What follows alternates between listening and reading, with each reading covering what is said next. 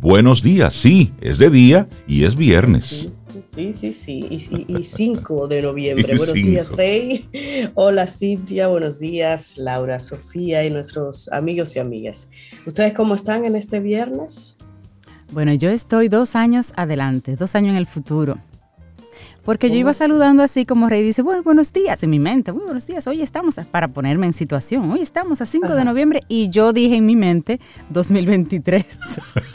Y cuando Rey dijo 2021, yo dije, ah, sí, 2021. Ups, ah, pero tú vas rápido. Vas, vas bien, vas bien. Ya yo superé el COVID, ya yo pasé todo eso. Muy bien. Bueno, sí, esos son los cerebros que los viernes a veces andan de vacaciones. Sí, el, cerebro a veces dice, mira, salgamos rápido de esto, vamos a adelantarlo un poquitito. Sí, sí, Pero no. Buen día, Reiso. Buen día, Laura, y a ti, Camina al Sol Oyente. Si chispeaste como yo, no importa, eso pasa. Eso está chévere. Uno vuelve y recoge. bueno, y así arrancamos nuestro programa. Bueno, iniciando en este, en este viernes, una semana que ha sido ha sido intensa, ha sido muy cargada de, informaciones, de hechos, eh, involucran a la sociedad internacional. Aquí en nuestro país ha pasado de todo en esta semana. Lo importante es la tuya, cómo ha estado tu semana, cómo han estado tus trabajos, tus proyectos, tus emprendimientos, aquellas cosas por las cuales te levantas cada día. ¿Cómo va todo eso? Porque el mundo tiene sus temas, el país tiene sus temas, la región tiene sus temas, las familias tienen sus temas y tú tienes tus temas. ¿Cómo van los tuyos? Porque a veces es muy fácil anestesiarse con lo que está ocurriendo en tal o cual lugar y no observamos lo que está ocurriendo bien cerquitita de ti. Al ladito, a la verita. A veces adentro, a veces dentro. Ni siquiera nos damos, no queremos darnos cuenta. Por eso es bueno pasar balance, porque lo que no se mide no se mejora. Así es que nosotros arrancamos el programa con esa actitud y compartiéndote de inmediato lo que es el tema para estas dos horas. Creer en las personas para sacar lo mejor de ellas. Sí. Qué bonito, me gusta eso. Hay que seguir creyendo en la gente. Hay que creer en la gente. Hay que Yo seguir. creo en la gente. si no, el mundo realmente no puede seguir siendo mundo. Claro. Cada día te levantas a hacer algo, a cerrar un negocio, a enseñarle algo a alguien, a compartir algo con alguien porque crees en las personas y crees en eso. Y eso no se puede, eso hay que cuidarlo mucho, señores. Eso es, esa humanidad. Porque las computadoras, la empatía y esto de creer en las personas, la computadora nunca lo van a aprender. Eso sigue siendo una característica humana y tenemos que cuidarla. Eso hay que cuidarlo. Así es. y nosotros, bueno, tenemos un programa así bien, bien cargadito con muchas informaciones, muchas cosas que comentar, mucha, mucha música que disfrutar. Así es que arrancamos de inmediato, sobre con música. Iniciamos Camino, al Sol. Estás escuchando Camino al Sol.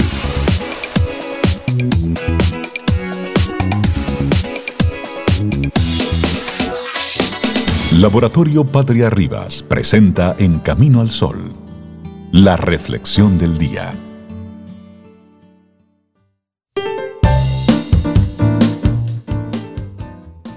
La fe significa vivir con incertidumbre, sintiendo el camino a través de la vida, dejando que tu corazón te guíe como una linterna en la oscuridad.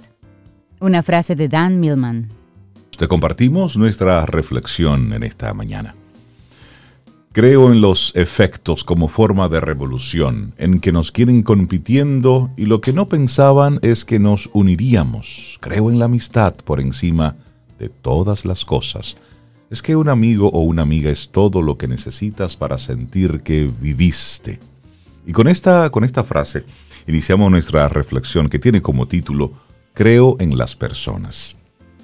Porque, porque sí, no debemos desmayar y debemos seguir confiando y debemos seguir creyendo. Por eso vamos a dedicarle unos minutos a reflexionar sobre el por qué sí debemos seguir creyendo en la gente. Así es, y creo también en el error, en lo que está mal hecho, lo que es feo, lo que no es admirable. Creo en el fracaso, en la íntima aceptación de que a veces las cosas no pueden ser aunque lo intentes.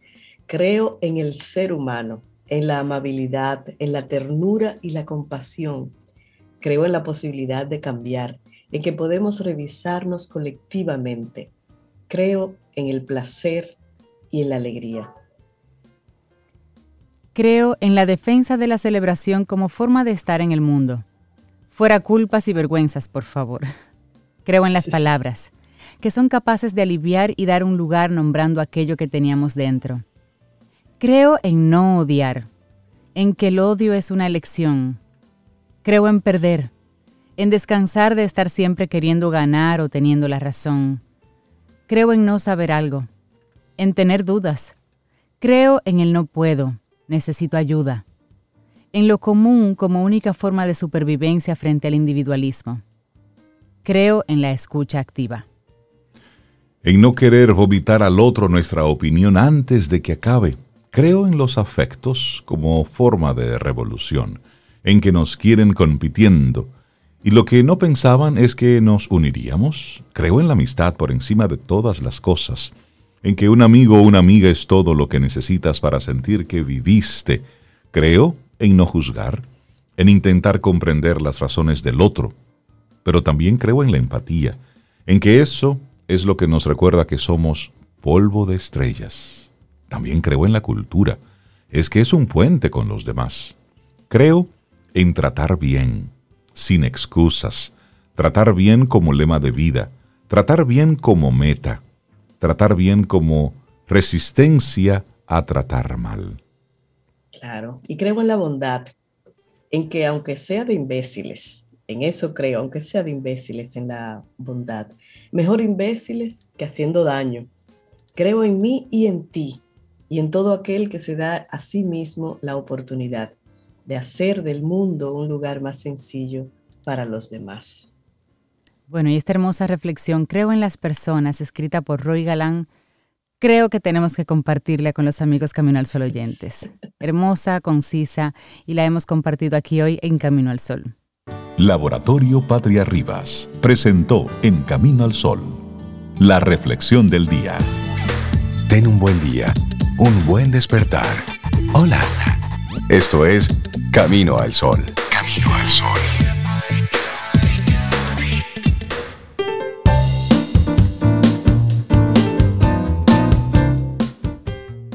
Sé fiel en las cosas pequeñas, porque en ellas reside tu fuerza. Madre Teresa de Calcuta. Y como siempre, bueno, le damos la bienvenida a Daniel Abreu, que los viernes, dos viernes al mes, pues reviste a Camino al Sol de esta parte ecológica, green, ese conocimiento sobre cambio climático, relaciones, todo lo que tiene que ver con la Pachamama, de alguna forma decirlo así. Daniel trae esos temas a Camino al Sol desde su expertise con una maestría en estudios de desarrollo por la Universidad de Rotterdam, Relaciones Internacionales. Bueno, y se ha especializado precisamente en investigaciones sobre cambio climático y música, que lo comprendimos y lo entendimos después. y nos trae un tema súper interesante. Hoy viene a confesarse él. Él no, pero él trae confesiones de otros. No sé. Daniel, buen día, ¿cómo estás?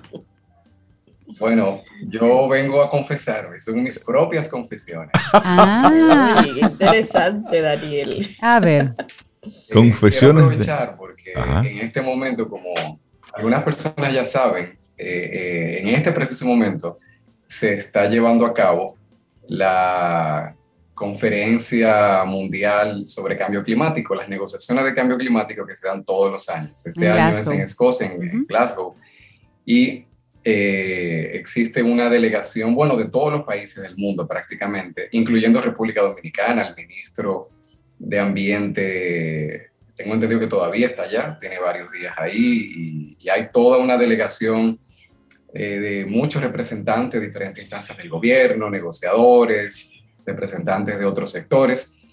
Y eh, yo reflexionando me di cuenta que yo públicamente casi nunca he hablado sobre mi propia experiencia como negociador de cambio climático. No. Eh, yo tuve lo, he tenido la oportunidad de estar en seis de esas cumbres de cambio climático y en cuatro de ellas tuve la oportunidad de ser negociador oficial de la República Dominicana. Y esa experiencia, eh, y eso es, eso es una cumbre de Naciones Unidas, eso es bajo la Convención Marco de Naciones Unidas sobre Cambio Climático. Y eso suena como muy glamuroso, ¿verdad? Suena como, wow, qué duro esa, esa experiencia. Y lo primero que yo quiero confesar es que esa experiencia ha sido la experiencia profesional más frustrante que yo he podido vivir en toda mi vida. Yo creo que yo, si me ponen a elegir entre dos semanas en una cárcel en la Victoria o coger un mes negociando, yo me voy para la cárcel. ¿Serio? Y no Daniel, ¿Qué, viviste ahí? ¿Es una confesión, sí? Claro, esa fue mi primera experiencia como negociador. Ya después que yo entendí cómo era la cosa, eh, pues ya eh, fui, digamos, con otra actitud. Afiladito. Entendiendo los códigos. Pero la primera vez que me tocó, fue, tanto el shock, el, el, el, yo, yo no podía, eso es otro mundo y por eso quiero compartir, porque eh, cuando nos toca leer en los periódicos que hay una delegación eh, que está negociando. Eso suena como tan bonito, como que uno, yo me imaginaba como gente como, como, como en un cóctel, eh, hablando. ¿Con qué amigos. Exacto. Hablando de, por el bien del mundo. O como mucho, como un poco de show y, y, realmente yo quiero compartir un poco como, como insider, ¿no? ¿Cómo es que realmente eso es por dentro? Daniel, ¿con qué expectativa tú te fuiste? Es decir, aparte del cóctel, pero ¿cómo tú te imaginabas que serían ellos? ¿Cómo te imaginabas que iban a abordar los diferentes temas? Así, brevemente, ¿cuál era tu expectativa? Bueno, lo primero es que eh, yo la primera vez que fui a una cumbre de cambio climático no fui como negociador y ni siquiera fui representando a la República Dominicana. Eh, yo fui a, a una cumbre, es una de las más importantes y fue la más desastrosa de la historia, que se dio en el año 2009 en Copenhague.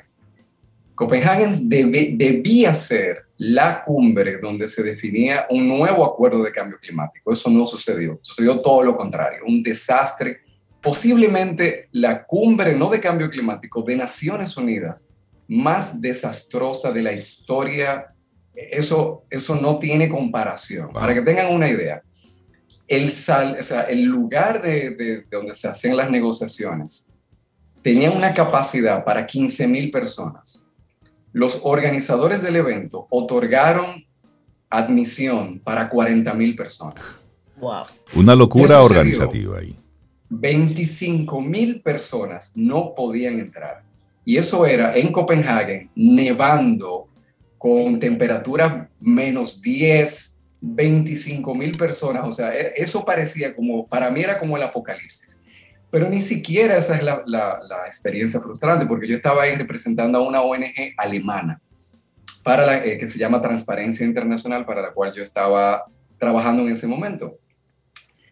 Eh, varios años después, ya sí me tocó ir representando al gobierno dominicano, a mí me asignaron, porque en las negociaciones, para que, tenga, para que tengamos claro, no se negocia cambio climático, no bajo el tema, bajo la sombrilla del tema de cambio climático, se dividen como 500 temas. Temas de financiamiento, temas de eh, soluciones tecnológicas.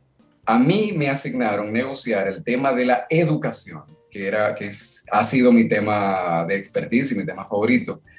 Y yo llevaba un proyecto de educación en cambio climático en la República Dominicana. Entonces me dijeron, bueno, tú vas a negociar porque estamos hablando del 2013, eso era en Polonia, en la cumbre de cambio climático en Varsovia, en Polonia. Se estaba negociando rumbo a la gran cumbre de París que iba a ser en el 2015. En ese momento estamos hablando que todavía era un par de años antes. Y lo que a mí me dijeron, bueno, tú tienes que asegurar que el tema de educación quede en el nuevo acuerdo. se estaba negociando un nuevo acuerdo de cambio climático y en mi mente yo decía, bueno, ¿y quién va a estar en contra de eso? O sea, ¿quién va a estar en contra de que la educación sea parte de la, del acuerdo de cambio climático? Yo decía, bueno, pero es que yo, yo como imaginándome, bueno, pero bueno, porque no es un tema que, eh, a diferencia de otros, que implica eh, compromiso de recursos, que los países tienen que comprometerse a hacer grandes cambios tecnológicos, eh, yo pensaba que a mí me estaban asignando un tema diplomático. O oh, error. Oh, sorpresa. Y pensaba que si tendría enemigos, si tendría oponentes, serían, como dicen los sospechosos habituales, China, Estados Unidos, Rusia. Eh, en, aquel momento Australia, que eran los países que son como que incluso a veces se van de la cumbre, que no la firman. Los Estados Unidos, por ejemplo, que va y viene, dependiendo si, si, si el gobierno es republicano o demócrata. Eh, y entonces yo llegué ahí muy inocente y lo que encontré, y aquí es lo que quiero compartir para que eh, tengamos como ahora cuando veamos en la prensa, porque dentro de unos días va a salir ya los resultados de la cumbre, ¿qué se hace en esto? Y, de verdad yo quiero compartir para que los caminos oyentes sepan que estar en una cumbre de cambio climático es estar como en una sala de emergencias de un hospital, eh, casi 24 horas. Las dinámicas que se dan ahí son dinámicas súper difíciles. Cuando hay un tema difícil a negociar, y esto para, para dando datos aquí de confesiones para que vean cómo sale esto, cuando quien dirige las negociaciones, porque hay una presidencia técnica de las negociaciones, no quiere que todo el mundo eh, opine o dé su oportunidad de compartir. Convocan a negociar a las 3 de la madrugada. A las 3 de la madrugada. Para, ver, o sea, entonces... Estrategia 1. Te lo avisan tres, esto es cierto, o sea, te estoy dando datos de verdad, te lo avisan tres horas antes. Y entonces, Sí, si, ya tú a, lo que llegaron. si ya tú a las 12 de la noche estás durmiendo, te perdiste la negociación. Claro. Entonces, imagínense el nivel, o sea, estamos hablando como si, como, como, como si fueran estrategias de la Guerra Fría, o sea, son estrategias de guerra lo que se da. Entonces, ahí hay que estar en un nivel de alerta, porque en cualquier momento te convocan, eh, y en mi caso, en mi caso, yo tuve la, la gran sorpresa de que mis oponentes eran quienes yo pensaba que eran mis aliados. Mis oponentes eran los países africanos. Y a mí me tomó como cinco días entender cómo eso era posible. Y yo me juntaba con ellos, yo, pero señores, yo no lo entiendo ustedes. ¿Cómo que ustedes no están de acuerdo si ustedes son los principales beneficiarios? Como que no estoy entendiendo. Y, y no me explicaban, y yo ahí, pero, eh, y yo, a mí, para que tengamos una, una idea todavía más profunda, de cómo se organizan este, este tipo de, de, procesos de negociación. Eh, hay varios grupos de negociación, es decir, no se negocia por país. Eso no es así, no es a, menos, a excepción de los Estados Unidos, que es el único, y China a veces. Pero China tampoco, ni siquiera China. O sea, todos los países negocian en bloque. Okay. ¿Okay? En bloque y por tema. Y, y a veces hay países que están en varios bloques y en un bloque dicen una cosa y en otro dicen otra. Pero bueno, ese es otro tema. Eh, en el caso, el bloque de negociación más grande que existe en Naciones Unidas se llama el G77 más China, que en verdad no son 77 países, son 130 países. La mayoría países, uh, eso viene de la Guerra Fría, también para que miremos de dónde vienen estas dinámicas de negociación tan complejas. Estas estructuras de negociación vienen de los tiempos cuando todavía existía el muro de Berlín. Pero esa mentalidad y parte de esa estructura no se, no se fue con el muro de Berlín. Y eso se ve en las negociaciones porque el principal bloque surge de la Guerra Fría y eran los que no está, eran el grupo de los 77 países que según ellos no estaban de ningún lado, lo cual tampoco era verdad, pero de ahí viene ese bloque de negociación y eh, son todos estos países. República Dominicana pertenece a esos países. Y yo tenía que, primero, ante todo, que poner de acuerdo a esos 130 países. y con una posición unificada de todos esos países, que incluyen países árabes, la mayoría de los países africanos, la mayoría de los países latinoamericanos y muchos países asiáticos. Y con eso llegar a sentarnos a negociar con la Unión Europea y con otros países y con Estados Unidos, que ellos negocian aparte. Entonces, fíjense todas las cadenas de acuerdos que hay que, que hay que llegar. Primero, a, primero, la delegación dominicana se tiene que poner de acuerdo. Luego, poner de acuerdo a los países de la... Y eso, y eso es la práctica que implica que yo, te, yo tenía una reunión a las 7 de la mañana todos los santos días para que cualquiera de los 130 países que quisiera llegar, porque generalmente llegaban 20, hay muchos países que no tienen eh, capacidad. Por ejemplo, la mayoría de países africanos tienen cinco personas cuando se están negociando 20 temas. Entonces, ¿qué pasa con ellos? Ellos tienen que priorizar en cinco personas. Oh, ¿Qué vivía yo? Yo todos los días recibía a dos chinos. O sea, la delegación china tenía tanta gente que ellos se podían dar el lujo de mandarme todos los días a dos, chinos, no uno, dos. Dos, todos los días diarios. Yo tenía a dos chinos en primera fila mirando cada paso que yo hiciera porque no hablaban ni decían nada. Y estaban ellos mirando todo lo que pasaba, tomando nota, no sé cuánto. Los demás países, no, ningún país, ni siquiera los Estados Unidos, tiene la capacidad eh, de mandar eh, para un tema, para un solo tema, a, más de un negociador, para temas como pequeños como este. Entonces, eh, para hacer un cuento muy largo, muy corto, el tema era que los países africanos estaban en contra de la República Dominicana por un tema personal de la principal negociadora que tenía un quille con una miembro de la delegación de República Dominicana no. estaba bloqueando la negociación. No, por Dios. Temas personales. señores, miren, yo estoy, cuando yo digo confesiones, yo entiendo confesiones. Cuando yo entendí lo que yo estaba, yo, miren, yo, yo en una tuve que arrinconar a, a, esa mujer porque yo estaba ya desesperado. Yo decía, pero pero es que esto no puede ser. Yo decía, pero mujer de Dios, que es, es un, es un tema país, ¿cómo que lo van a llevar al plano era personal? era, era, de un país africano muy pobre y era de los que más se iban a beneficiar de que este tema wow. estuviera incluido. Y así mismo, como dicen Juan, cuando yo entendí lo que estaba pasando, miren, para que ustedes entiendan, los países africanos, la Unión Africana me decía, mira, eh, queremos convocar a, a una, yo convocaba, como les dije, a las 7 de la mañana. Ellos decían, eh, mañana no podemos ir, por favor, tú puedes convocar a las 8 de la noche, literalmente, 8 de la noche, cuando ya todo el mundo se fue a cenar y no sé cuándo. Ok, vamos a complacer a los africanos porque son los que están poniendo todo el lío. Convoco a las 8 de la noche, todo el mundo llega, menos los africanos. Miren, wow. yo por primera vez en mi vida, yo empecé a entender lo que era una mente criminal. Yo dije, miren, señores, wow. si yo soy un tipo pacífico toda mi vida, pero si, si yo hubiese tenido. Estaban llevando a un límite. Yo estuviera preso todavía. Yo estuviera preso todavía. O sea, cuando yo convoco, ¿sabes lo que tú convocar a 130 países y que lo que te lo hacen convocar no llega? Yo dije, no, no, no, no. No, y lo hacen de forma reiterativa. Wow. Como, como fue intencional. Claro, claro, para boicotearlo. Eso fue, eso fue, eso fue una estrategia.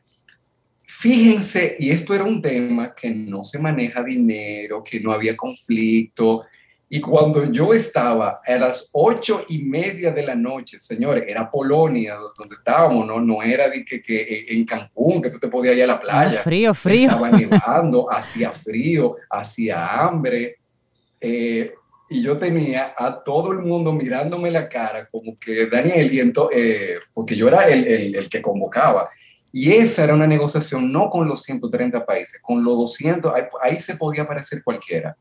Y a mí me, me hicieron la plancha los que es, convocaron a la reunión. Entonces, yo ahí tuve que, señor, yo tuve que ponerme de dictador. Y yo agarré. Salió el otro Daniel. Yo, yo, solté, yo solté en banda lo africano, lo mandé al carajo en público le hice un show, fui y hablé con el jefe, o sea, si estamos hablando, yo fui y hablé con el jefe de, de la Unión Europea, y, y, pero, pero incómodo, incómodo, y, y, y, yo diciéndole, miren, si ustedes no se ubican, eh, eh, le voy a tirar a los chinos arriba. Daniel, yo siempre he tenido una, una una curiosidad en esos temas así, esas cumbres globales. ¿Se sabe de antemano el tema o los dos o tres temas sobre los que va a girar? Porque cada país tiene su propia problemática. ¿Se les es permitido a esos países llevar su problemática particular o no? El tema es este sí. y usted lo suyo lo, lo hablamos sí, después. Sí se sabe, sí. Lo, lo, la agenda de negociación se, se, se negocia de antemano. De hecho, para que, para que entendamos cómo esto funciona, en junio de este año, pero eso sucede en cada año, se hace otra cumbre en Alemania, siempre es en Alemania porque la, la sede de la, de, de la cumbre de cambio climático está en Alemania, para negociar la agenda que se va a hablar ahora en la cumbre oficial. Se hace una cumbre de dos semanas solamente para negociar la agenda. Los temas, ¿de qué vamos a hablar? Wow. Pero cuando les digo que se negocian, van delegaciones de 10 y 15 personas por país a negociar la agenda. Eso es todos los años en Alemania. Yo tuve la oportunidad de ir a una de esas cumbres, de, que son cumbres más técnicas. Ahí no van los ministros, ahí van los negociadores. Ahí eso es una cumbre técnica, técnica.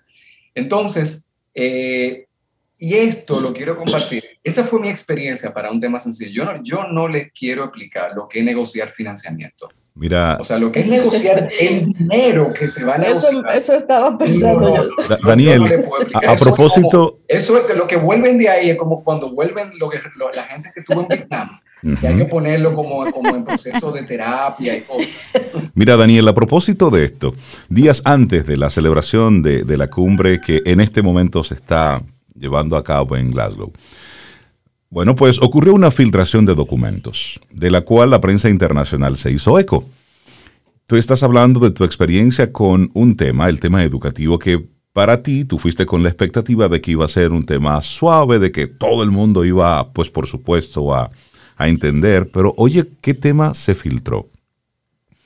Arabia Saudita, Japón, Australia, Argentina y Brasil se encuentran entre los países que piden a la ONU que minimice la necesidad de dejar de usar rápidamente los combustibles fósiles. Se está hablando de que hay algunos países que están tratando de cambiar un informe científico fundamental sobre cómo abordar el tema del cambio climático.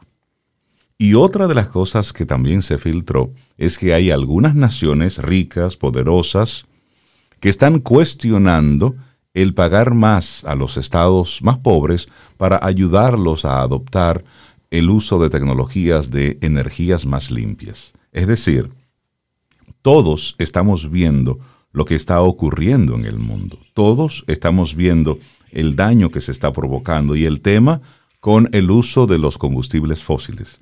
Y hay una serie de países que quieren hacer y están aprovechando esta cumbre para tocar como tema central que la misma ONU diga viva voz que, que no, que, que, no es tan importante, que no, que no, no, no es así, que, minimice el impacto, que es un cuento. Modificaron un documento científico, Daniel. En mi experiencia, eso es anual.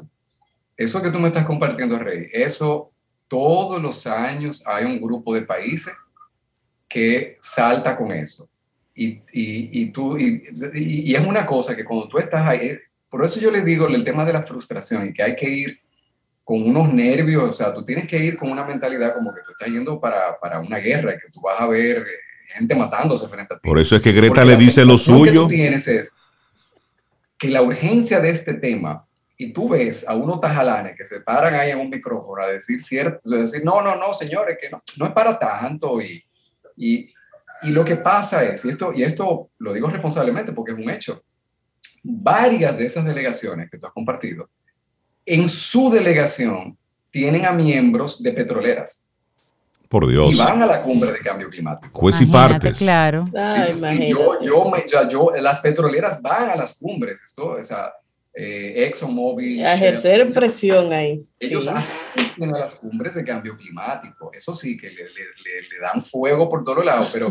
pero están eh, ahí. Entonces, e, esto es importante comprenderlo, porque a veces eh, miramos estos procesos de fuera y decimos, wow, ¿y por qué es que no se avanza tanto? Yo les puedo decir que también tuve la oportunidad de estar en París, que fue ya la gran negociación y mi experiencia fue completamente diferente. En París, yo iba con las expectativas tan bajas por todo lo que había vivido.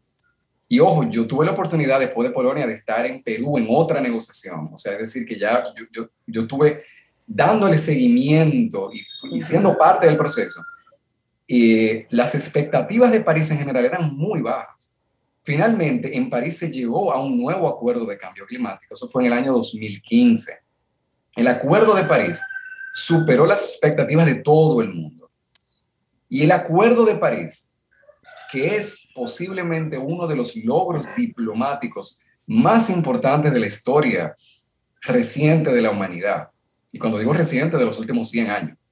Eh, aún así, siendo de los logros más importantes diplomáticos, el Acuerdo de París no da, no da ni se acerca a resolver de fondo el tema de cambio climático. Y aún así es un logro porque las cosas que se llegaron a acordar, por ejemplo, y esto lo digo porque a pesar de lo difícil que es negociar y de todos los obstáculos, y como comentó Rey, de que hay países que están todo el tiempo boicoteando, todo el tiempo, de hecho, van solamente a boicotear la negociación. En el Acuerdo de París se acordaron cláusulas, y escuchen bien, como que al 2030 más mínimo el 80% de toda la inversión en energías, en energía en general, tiene que ser en energía renovable. Y estamos hablando que para lo, en, en las cumbres de cambio climático y en Naciones Unidas en general, se acuerda por consenso. Quiere decir que todo el mundo tiene que estar de acuerdo. Exacto. Señores, a veces en, en, nuestras casas que vivimos cinco gatos, no nos ponemos no nos podemos de acuerdo. Tú sabes lo que tú pones de acuerdo a los países del de, Océano Pacífico, que, que el mar cuando suba un chin los va a ahogar completos, con los países árabes que viven del petróleo. Claro. tienes que ponerlos a los dos de acuerdo. ¿Cómo? Miren, eso, eso, es imposible de conciliar. Wow. Claro, entonces el acuerdo perfecto de cambio climático es imposible, es imposible. París fue lo mejor que se podía. Eh, el, ya para terminar, y, y, hay un final feliz de mi, de mi tema de educación, ya después que yo me, yo me hice pana, yo, yo invité, y bueno, señores, técnica de negociación, a beber cerveza con las africanas. Ah, no, no lo entendemos. Vamos a entenderlo, no, no, venga. Señores, de verdad, no lo entendemos la negociación, vengan, vámonos, vámonos a tomar unos tragos. Y no entendimos. Eh, Conversamos. Yo dije, no, yo, yo, tengo africano en mi sangre. ¿Cómo los, ¿Qué me dicen mis ancestros? ¿Cómo se resuelve eso? No, no, no, no se resuelve de que, por, de que no. formalmente no, eso es mentira. No, no, excelente, sí, técnicas, sí. técnicas. Técnica de negociación. Apelando a la persona. Y, y todo después éramos pana, eh, inseparables.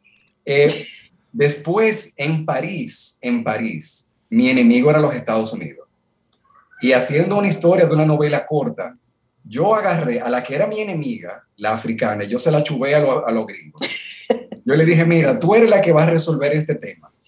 Eh, y yo se la mandé a los, a, a, de verdad, literalmente, yo se la mandé. Y ella marió a los Estados Unidos y los Estados Unidos volvieron como unos gatitos y dijeron, sí, aprobamos todo. Eh, caso es interesante lo, que tú, es interesante. lo que tú comentas, Daniel, porque uno creería... Unidos, miren, negociar con los Estados Unidos, eso, ¿no? Eso, literalmente, yo estaba con negociando con el negociador, uno de los negociadores de, de, de que llevaba ese tema, y él me decía, yo tengo que consultar a, a, a, al abogado de, de, la delegación. Y a los cinco minutos había un abogado en el salón, literalmente, y yo me quedaba, oh, ¿cómo? Sí, sí, sí. Y estaban chequeando la constitución de los Estados Unidos y qué sé yo qué. Y miren, eso era. Y, bueno, todo, y eso, todo un lo equipo que ellos ahí. decían no era trivial. O sea, no, no, no era por fuñir la paciencia. Ellos me decían, mira, yo soy el gobierno federal, pero yo no puedo aprobar cosas que, sub, que hagan injerencia en los estados de los Estados Unidos, porque sí. nosotros somos un gobierno federal de estados. Entonces, si California tiene una legislación propia, yo no puedo acordar algo que esté por encima de lo que ellos tienen en su legislación. Entonces, es complejo, es complejo. Miren, es una cosa, una cosa grande, o sea, que tú tienes que, que, que, que, que ellos tienen que estar de acuerdo a nivel federal y a nivel estatal. Y el lío era por una palabra. Duramos dos días cambiando de una palabra para los que hablan inglés, de shall a should. Ese era el, el tranque. Dos días. Una palabra. De shall una a should. palabra iba a tumbar la negociación de siete años. Entonces, wow. lo, cuando ustedes vean que ahora, dentro de unos días, si se logró algo, es más, para la próxima, eh, eh, mi próxima participación en Camino al Sol, yo brevemente voy a hacerle un análisis de lo que se logró. Okay. Y, y, del, y del valor que tiene, porque hay cosas que parecen que no tienen valor, que sí la tienen. Y ya para terminar, nos preguntamos, ¿sirven de algo estas negociaciones? ¿Se ¿El mundo se ha beneficiado de algo? Pues yo les quiero decir que sí. En la cumbre del 2009, que fue un desastre absoluto, y es la cumbre donde han ido antes de París, porque París luego lo superó, donde han ido más jefes de Estado. 100 jefes de Estado estuvieron en el 2009 y la cumbre fracasó. Obama estuvo ahí, estuvo eh, el, presidente de China, señores, fue eh, lo, Angela Merkel, ya desde aquel tiempo estaba eh, como líder de Alemania, como jefa de Estado de Alemania, estaban los principales gobernantes del mundo y la cumbre fracasó. Ahora, ellos propusieron algunas cosas, que en ese momento, como la cumbre se desbandó, pero esas ideas quedaron. Y la principal idea era que había que crear un fondo para financiar el cambio climático. Ese fondo eventualmente se creó en siguientes cumbres, se llama el Fondo Verde del Clima, que miren cómo son las cosas de la vida. Nuestra viceministra de Cooperación en el Ministerio de Ambiente terminó trabajando en ese fondo y ahora es viceministra. Eh, la, la señora de Champs, y ese fondo en este momento tiene más de 10 mil millones de dólares en financiamiento. Y eso vino de una cumbre que fracasó. Y que luego, luego, las siguientes cumbres los rescataron. Y la cumbre, el acuerdo, muchas veces dicen que el acuerdo de cambio climático fracasó, el primero, en el año 92. Y a nivel global fracasó porque había una meta global que se tenía que reducir en un 5% las emisiones que causan el cambio climático. A nivel global eso no se logró, porque muchos países no lo lograron. Pero esto es lo que no se cuenta. Hubo un grupo de países que sí lo lograron y se llaman la Unión Europea. Y la Unión Europea no solamente lo logró, la Unión Europea superó la meta por cuatro veces, es decir, logró la meta como un 300% por encima de lo que se había planteado. Y la Unión Europea tiene países como Alemania, uno de los países más industrializados del mundo y un país que tiene más de 80 millones de personas. Entonces, la Unión Europea demostró que el cambio climático es posible de resolverse en los acuerdos que se llegan en las cumbres. Entonces, en resumen, no, no es una pérdida de tiempo las cumbres de cambio climático. Los acuerdos se pueden, se generan beneficios de lo cual la República Dominicana ya está recibiendo ciertos beneficios, incluso económicos. Y las metas que se han planteado en las cumbres se pueden lograr porque varios países lo han logrado. La respuesta es voluntad política. Cuando hay voluntad política se logra porque la Unión Europea lo único que tiene es voluntad política. Tiene partidos políticos verdes como en Alemania que llegan al poder. Entonces, cuando tú tienes una población que vota por un partido político que su principal agenda es ambiental, entonces las cosas se pueden lograr. Así que hasta aquí mis confesiones. te absolvemos, Daniel, te absolvemos. Mira.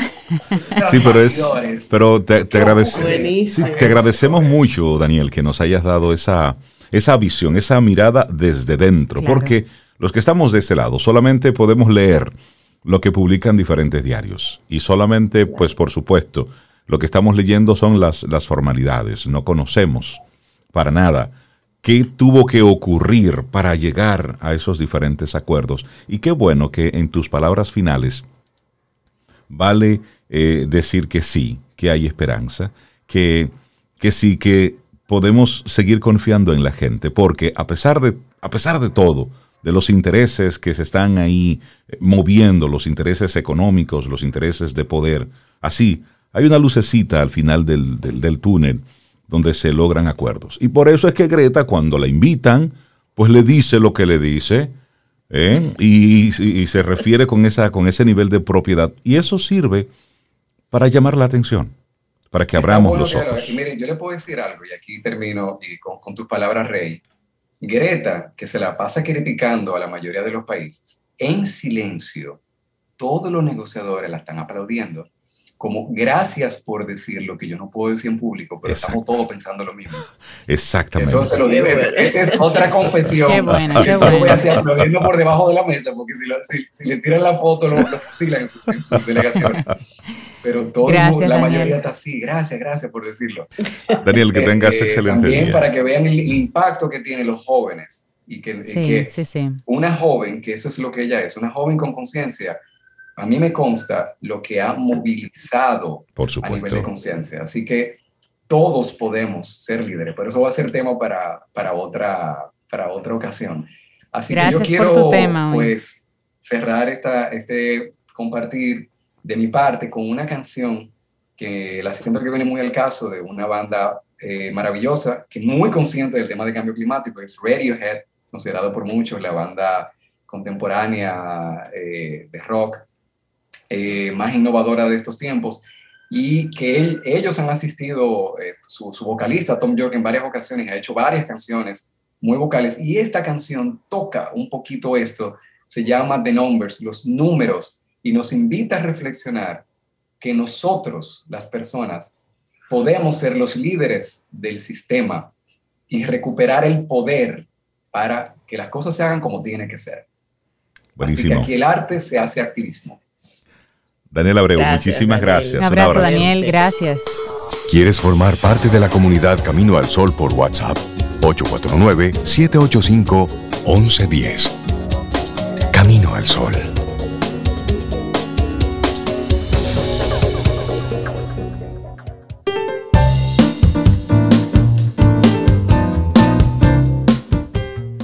La vida está llena de felicidad y lágrimas. Sé fuerte y ten fe. Karina Kapoor Khan. Y le damos los buenos días, la bienvenida a Melissa Moya Alemar, músico. Ella es actriz, es bailarina, ella es productora y estuvo de cumpleaños en esta semana. Melissa. miércoles. Buenos días, feliz cumpleaños. ¿Cómo estás? Hola, gracias. Gracias por sus felicitaciones. ¿Cómo la pasaste, Melissa? Si se puede saber. Ay, muy bien. Yo, bueno, primero estaba en World Voices en la mañana, haciendo cosas chulas. Y luego yo fui a ver un concierto, bueno, fui a misa en la tardecita y luego fui a ver un concierto en el Teatro Nacional con Serena Sainz, una soprano y, y Lady Sainz, que es la, la, pianista, y oye una cosa, una cosa maravillosa. wow. Fundación Ay, qué Sinfonía se la votó en ese concierto, en verdad. En verdad, uno de los mejores conciertos que he visto, like, Ah, pero te diste un buen regalo de cumpleaños. Elisa, ¿y por qué tú no me llevaste a ese qué bueno. concierto? Luego fui a cenar luego. Claro. Ah, pero Muy bien. Eso fue un cumpleaños completo. Celebrado como es. Muy bien. Celebrado como es. Chévere. Bueno, y eh, hoy, ¿qué nos compartes en el día de hoy? Bueno, pues hoy yo voy a hablar sobre algo. Es un término que yo tenía así como mucho tiempo queriendo dar, porque yo sé que esta es una de las palabras favoritas de Rey. Eh, en otros contextos, pero estaba buscando el momento propicio para darlo. Y hoy que nosotros estamos ya, tenemos, cumplimos tres años el segmento de apreciación musical en Camino al Sol. ¡Wow! Pues felicidades por estar ahí y gracias a ti. 68 episodios. ¿Cuántos? ¡Wow! 68. 68. Bueno, pues Melissa. No está aquí ni cuenta se da. Gracias por la constancia. gracias por por estar ahí siempre y ofrecer en cada uno de los, cada episodio, ofrecer siempre lo mejor. Así es que de verdad nosotros somos los que celebramos. Muchísimas gracias. Gracias. De nada, de nada. Y bueno, pues hoy nosotros vamos a hablar sobre las cadencias, porque bueno, hemos estado conociendo géneros musicales, hemos estado conociendo formas musicales. Y hay algo que se utiliza mucho en la música y que nosotros hemos escuchado bastante, pero a lo mejor no lo hemos distinguido con ese nombre o a lo mejor no lo hemos distinguido de esa manera. La cadencia es cuando tú tienes una sucesión de acordes o fórmula armónica que se usa para dar finales en una frase. Por ejemplo, si yo hago esto. Si yo hago esto.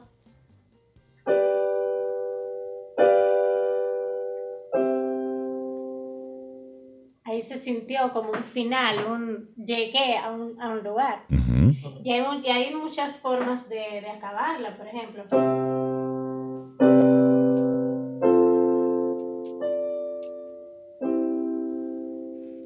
Por ejemplo, ahí se distinguió que es otro final, otro tipo de final.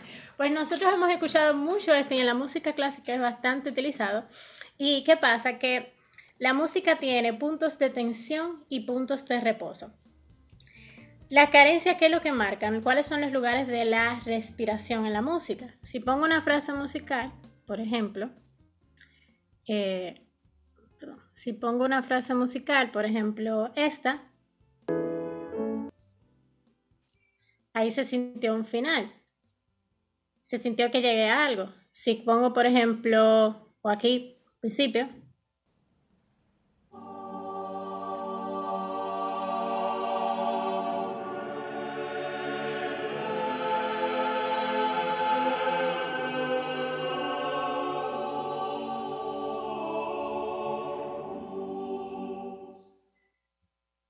ahí se distingue que esa frase acaba de terminar, ¿verdad que sí?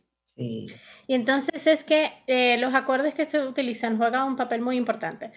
Para esto es importante repasar la parte de la tonalidad. Cuando nosotros en música, y, normalmente aquí eh, en Occidente, nosotros tenemos a, tendemos a utilizar, o sea, tendemos más a la música tonal, que es la música que está organizada en torno a una nota en particular. Si yo estoy, por ejemplo, en Do, esto es Do, toco la escala de Do.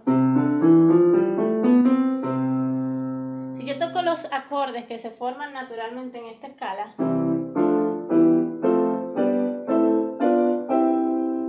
tiene notas específicas. Hay notas que yo no voy a escuchar. Si yo pongo otras notas que no están dentro de esa escala, van a tener efectos diferentes. Por ejemplo,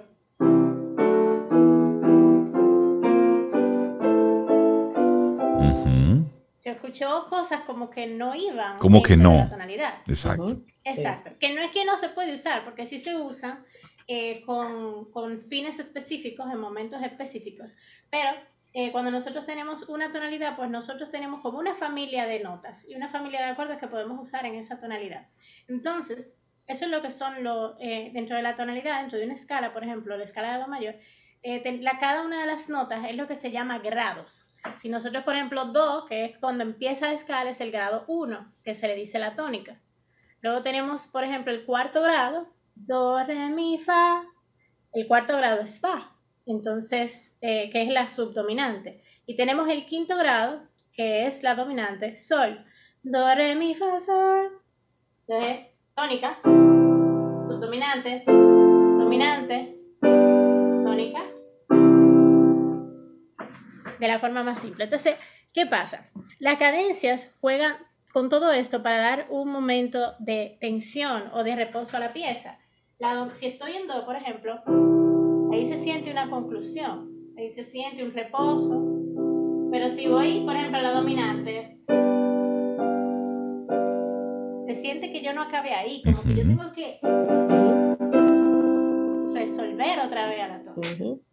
Entonces, todas esas sensaciones que nos provocan eh, en la música cuando escuchamos, esas frases que no concluyen eh, o que sí concluyen de una manera bastante contundente, todo eso es lo que entra dentro de las cadencias. Entonces, vamos a empezar a, ver ya directamente las cadencias. Y vamos a empezar escogiendo el ejemplo del jingle de Camino al Sol. Ah, me gustan esos ejemplos. Maravilloso, me gusta eso. En Camino al Sol nosotros tenemos, voy a coger la frase final cuando dice, el camino al sol es la mejor manera de empezar de nuevo. Y al final, ¿qué hace? Eh, comienza, eh, ¿cómo? Sí, comienza camino al sol. Ahí hace esos tres acordes. Comienza camino al sol. La versión original es eso, lo que pasa es que yo hice una versión que yo edité y yo le puse una cadencia diferente. En la versión original, el jingle termina, eh, comienza, eh, perdón, comienza camino al sol. Así es que es la versión original, que hace tónica, dominante, tónica y terminal. La que yo hago, que es la que me gusta, yo hago otra cosa. Yo hago, yo hago una subdominante Luego disminuyo la tercera y entonces termino ahí. Ok. Y es otra cadencia. Comienza camino al sol y da así otro... Otro feeling. sí. Otro feeling. Sí, sí, sí, Entonces, ese final, por ejemplo, ese final que tiene la, eh, el jingle del Camino al Sol, eso es lo que viene siendo una cadencia. Entonces, hay diferentes tipos. Está la cadencia auténtica, que es la que eh, sigue dominante tónica, por ejemplo, ahí en Camino al Sol está en Re mayor. Re mayor, ¿no? Entonces, eh, la dominante sería mi, eh, la mayor, perdón. Y la tónica Re. Puedo agregarle incluso la séptima nota para que suene con más tensión y volver a la tónica. Entonces, em, eso es lo que viene siendo en cuanto a eh, lo que es una cadencia auténtica. Vamos a escuchar eh, una pequeña, una breve audición, eh, donde vamos a escuchar una, una frase que tiene una cadencia auténtica.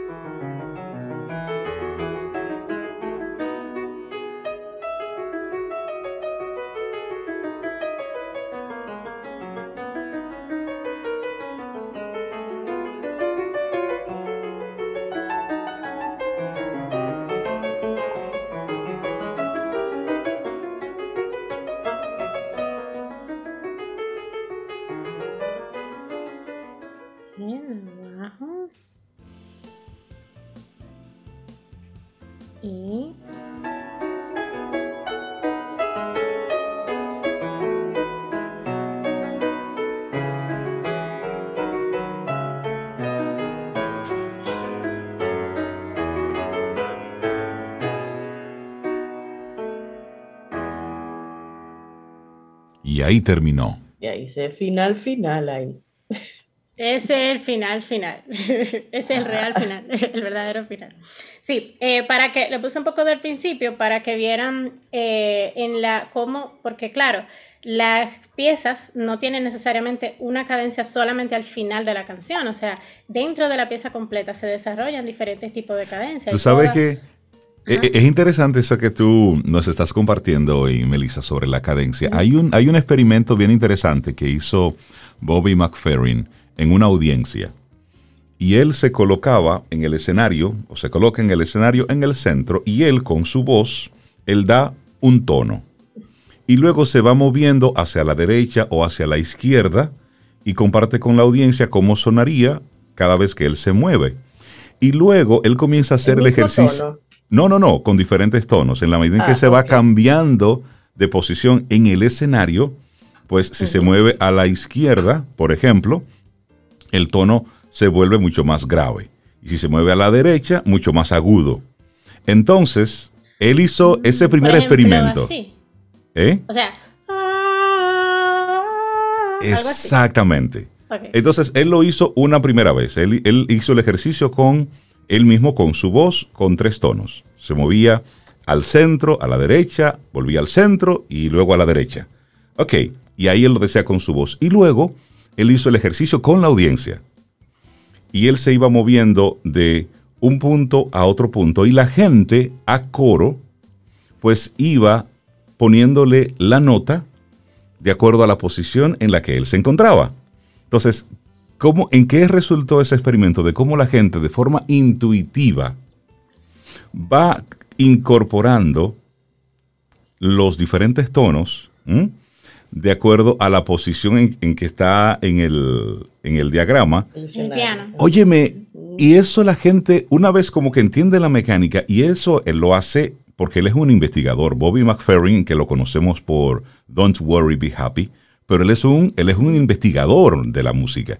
Entonces, en esas audiencias grandes, él les gusta hacer como esos experimentos mentales musicales.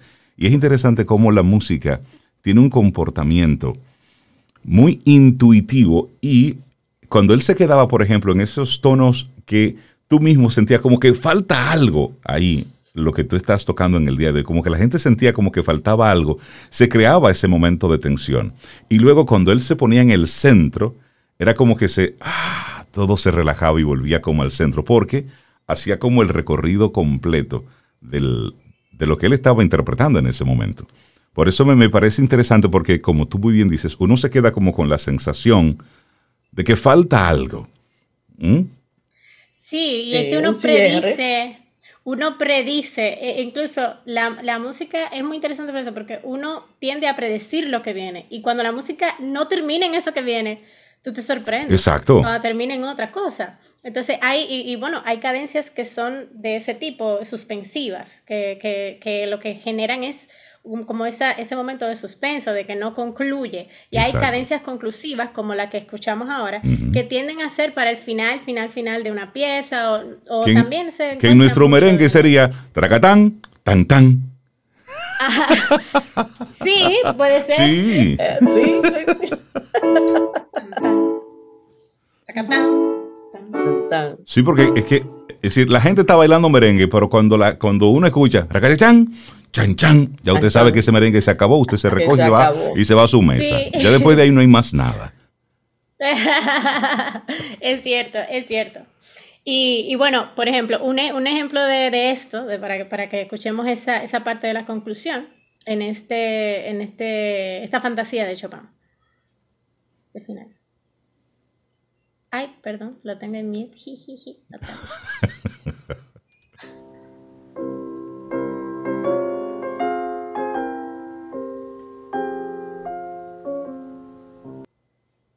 Tan, tan, tan.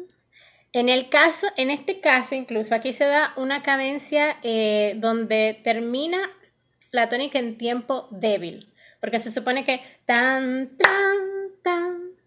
La, la nota no es, o sea, pudiera perfectamente terminar en tran, tan, hizo tan, tan. Hay una nota que hace de paso ante un adorno antes de caer a la, que, a la, a la correcta. Entonces, ese retardo ahí es lo que se llama eh, las cadencias que son en tiempos débiles, que entran en tiempos débiles.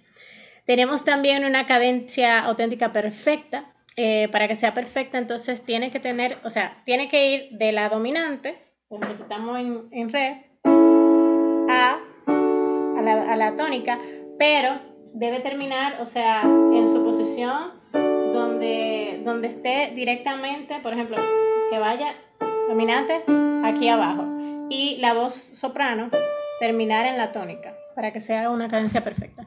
Yo tengo un ejemplo con el modo, con, con modo menor, para que nos acostumbremos también a ese modo. Vamos a escuchar esto de la sonata patética de Beethoven.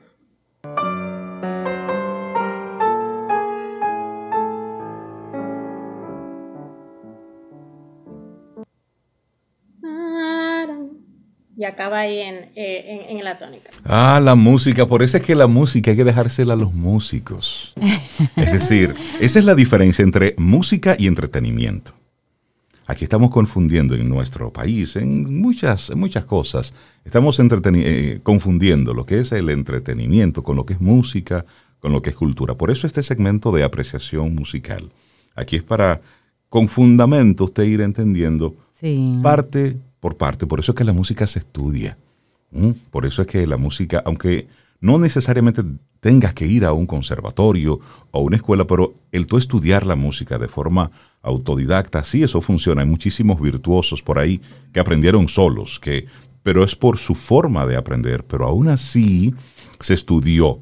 No es que te levantaste, no todos somos chinitos de tres años que son unos virtuosos del piano. No, eso no es así. Por eso es que la música eh, deben hacerla los músicos. Y yo espero que mi mensaje se entienda. Melissa Moya, buenísimo el tema que nos compartes en el día de hoy sobre esto de la cadencia.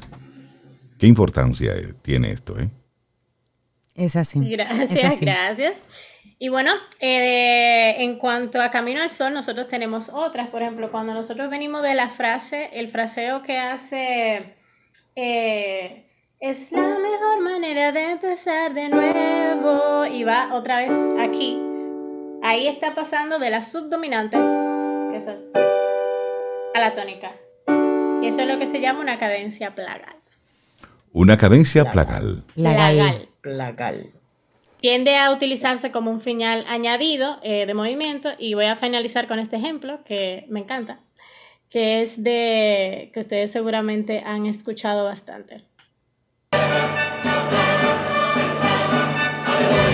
Claro.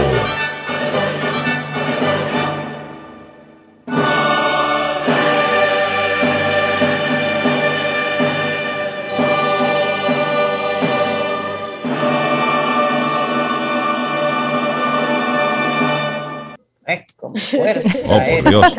Todo el mundo se convierte en director de orquesta haciendo ese cierre. ¡Rían! Recojan. Melissa, muchísimas gracias. Siempre se aprende tanto contigo y tus temas en este maravilloso segmento. Gracias.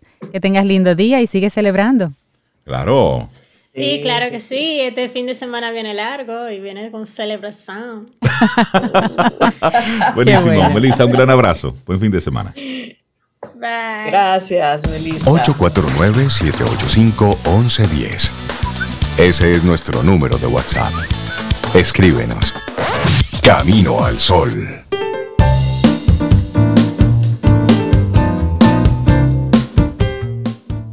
Siempre sé tú mismo. Exprésate. Ten fe en ti mismo. No salgas y busques una personalidad exitosa y la copies. Una frase de Bruce Lee. Y yo le tengo una invitación a Sobeida Ramírez. ¿Para dónde Yo sé vas que a Sobeida le va a encantar este junte. Mira, ¿Para se llama vamos? Tengo Sed. Ese problema se resuelve. Es el domingo 7 de noviembre.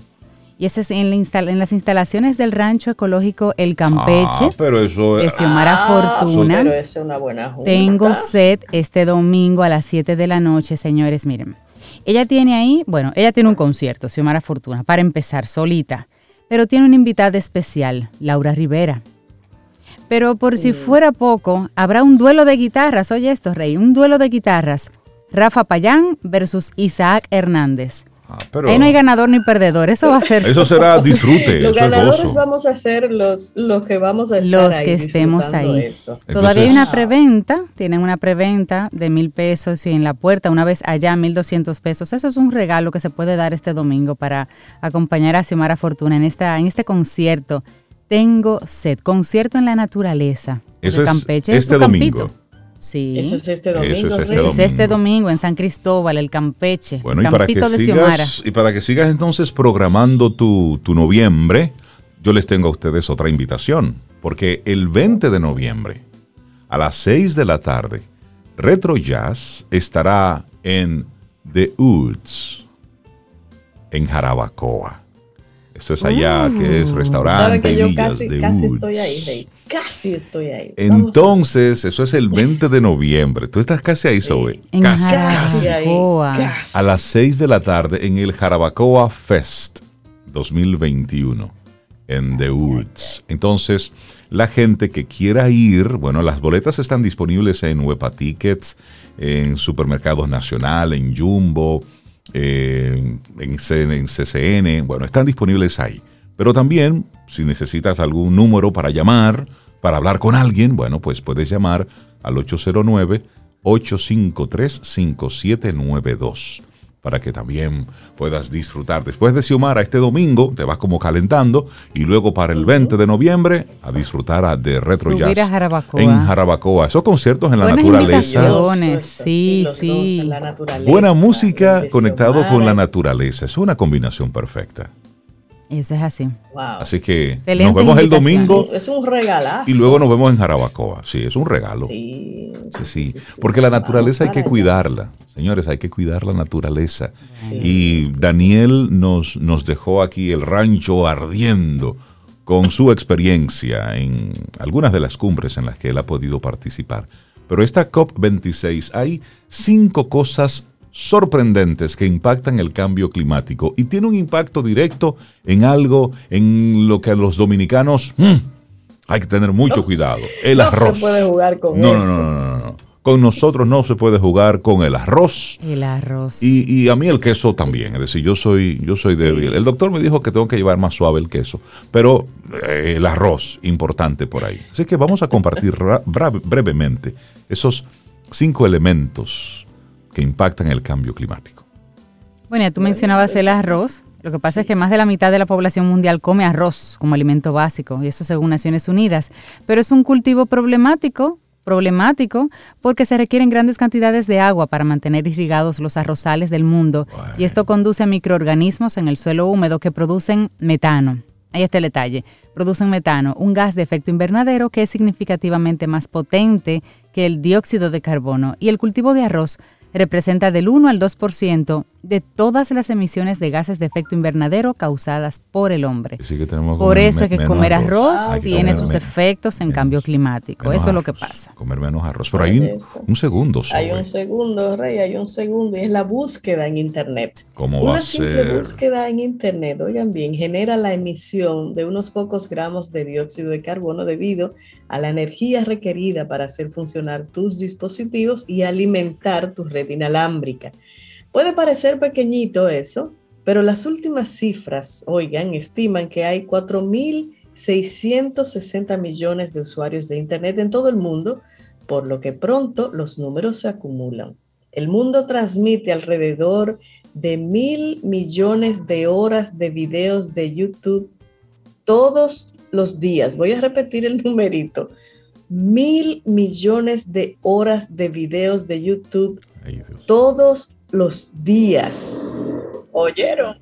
Y aunque Google, que administra esta plataforma de transmisión de video, está haciendo su parte al alimentar sus servidores de energía con energía renovable, la generación de emisiones de carbono recae sobre los usuarios que ven estos videos. Y un estudio de la Universidad de Bristol en el Reino Unido descubrió que en el 2006, 2016 las personas que veían YouTube generaron aproximadamente 11,13 millones de toneladas de emisiones de dióxido de carbono.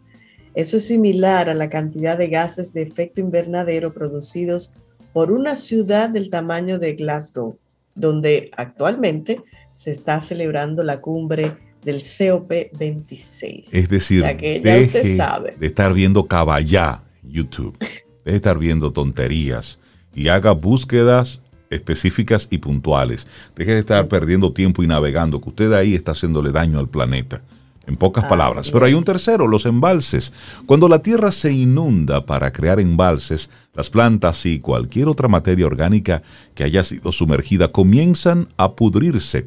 Y entonces esto comienza a producir metano, similar a lo que sucede con los arrozales. Entonces, investigadores de la Universidad Estatal de Washington en Vancouver encontraron que a nivel mundial, los embalses son responsables de cerca del 1.3% de las emisiones de gases de efecto invernadero generadas por el hombre cada año, aproximadamente lo mismo que las emisiones totales de Canadá. Es decir, cuando hacemos esos embalses, las presas, se soluciona un tema, pero por otro lado, estamos fastidiando otro tema. Bueno, y si yo les cuento del número 4. Háblame del queso. levanten la mano derecha, todos somos culpables. El queso, señores, el queso es el tercer mayor productor de gases de efecto invernadero. Quizá nos sorprenda esto, saber que el queso es el tercer mayor productor de emisiones de carbono en la industria de la carne y de los lácteos. Un derretido, un derretido. Justo detrás de la carne de res y de cordero, Rey. Un derretido. Te digo, mira, el queso genera 13,5 kilogramos de emisiones equivalentes de dióxido de carbono por cada kilogramo ingerido. Esto lo coloca más arriba en la lista de los infractores del cambio climático que al pollo, el cerdo, el pavo o el salmón. Se utilizan alrededor de 10 litros de leche para producir un kilogramo de queso debido al proceso de maduración, aunque los quesos más blandos contienen menos leche. El sector lácteo mundial produce alrededor del 4% de las emisiones de gases de efecto invernadero provocadas por el hombre, de las cuales las vacas y otros animales productores de leche son en parte responsables ya que emiten grandes cantidades de metano, que como sabemos, vuelve el metano, causa más daño a la atmósfera que el dióxido de carbono. Wow, así es que antes de antes de pedir un derretido de queso, piénselo bien. Antes de usted solicitar una pasta cuatro quesos, piénselo bien. Ay, qué dolor, eso me duele. Bueno, y el número cinco sobre.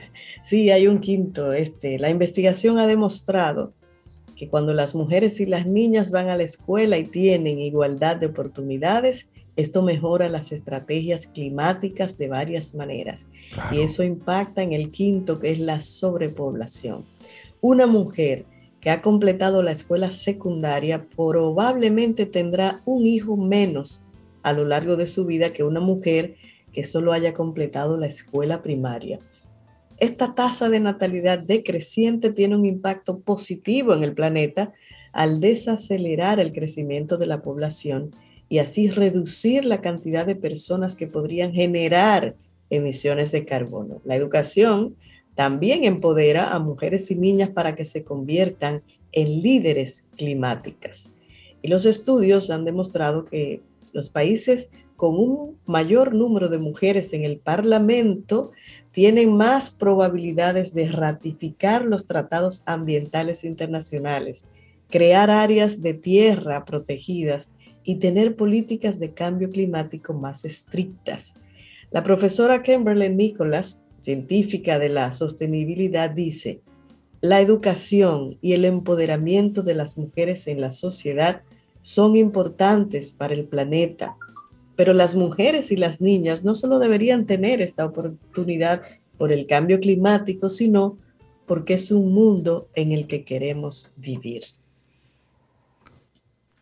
Interesante esto, es decir, que somos muchos. Por ahí andan las teorías de conspiración con esto del COVID, ¿eh?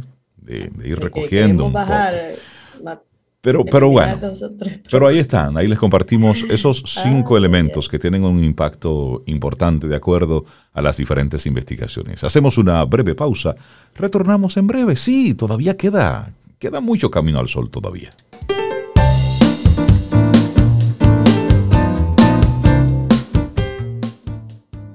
En realidad las cosas verdaderamente difíciles son todo lo que la gente cree poder hacer a cada momento. Julio Cortázar. Bueno, y con este pensamiento vamos llegando ya al final de nuestro programa Camino al Sol por este viernes. Recuerda, hoy el tema que quisimos sembrar poco a poco en ti es creer en las personas. ¿Para qué? Para sacar lo mejor de ellas, para sacar lo mejor de ti. Porque nosotros creemos firmemente en eso. Tengamos un día preciosísimo, un muy buen fin de semana. Y el próximo lunes, si el universo sigue conspirando, si usted quiere, y si nosotros estamos aquí, tendremos un nuevo camino al sol. Y mañana sábado es día de la Constitución Dominicana, así que por favor a sacar su bandera, a enseñar a los pequeños nuestra bandera y su importancia. Y hablemos de la Constitución con los chiquitos en casa y esperamos que hayas disfrutado del contenido del día de hoy. Recuerda nuestras vías para mantenernos en contacto. Hola arroba caminoalsol.do. Visita nuestra web y amplía más de nuestro contenido. Caminoalsol.do. Hasta, una, próxima, edición. Y pásala bien.